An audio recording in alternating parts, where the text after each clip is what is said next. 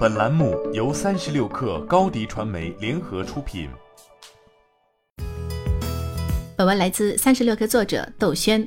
三十六氪从多个独立信源处获悉，近日小红书多个业务部门正在进行人员缩减，核心业务线社区人员规模变动较大，产品、技术、平台等部门也都有波及。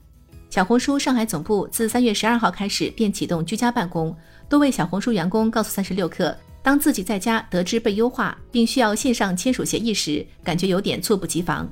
有多位知情人士向三十六氪表示，相当一部分部门裁员比例在百分之十到十五之间。另一位被优化的社区部门员工向三十六氪透露，自己所在的组优化比例约为百分之二十。也有部分员工表示，自己所在的组暂时没有优化迹象。不过，有员工向三十六氪透露，去年同期的绩效盘点并不存在类似规模的优化。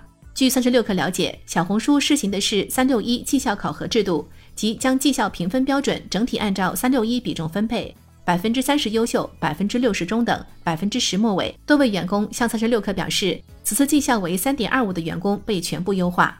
三十六氪还了解到，被优化的员工当中，试用期员工也有部分年龄较大的老员工，以八零后为主。管理层想通过裁员让小红书的平均工作年龄降下来。对于裁员，小红书目前给出的赔偿方案是正式员工按 N 加一赔偿，而工作年限在两年内的员工期权作废。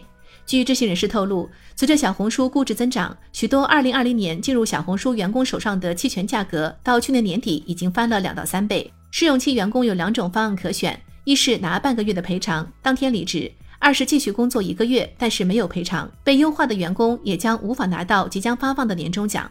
据悉，小红书的薪酬结构是十五薪，而四月三十号是年终奖的发放日。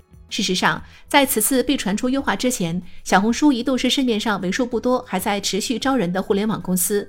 无论是社区电商还是商业化、国际业务部门，均有岗位在招，还接收了很多其他大厂的被裁人员。有多位小红书在职的员工向三十六氪表示，此次人员优化或是因为此前大量扩招，但今年广告收入的增长却受到了大环境影响。公司调低了增长预期，也需要控制成本。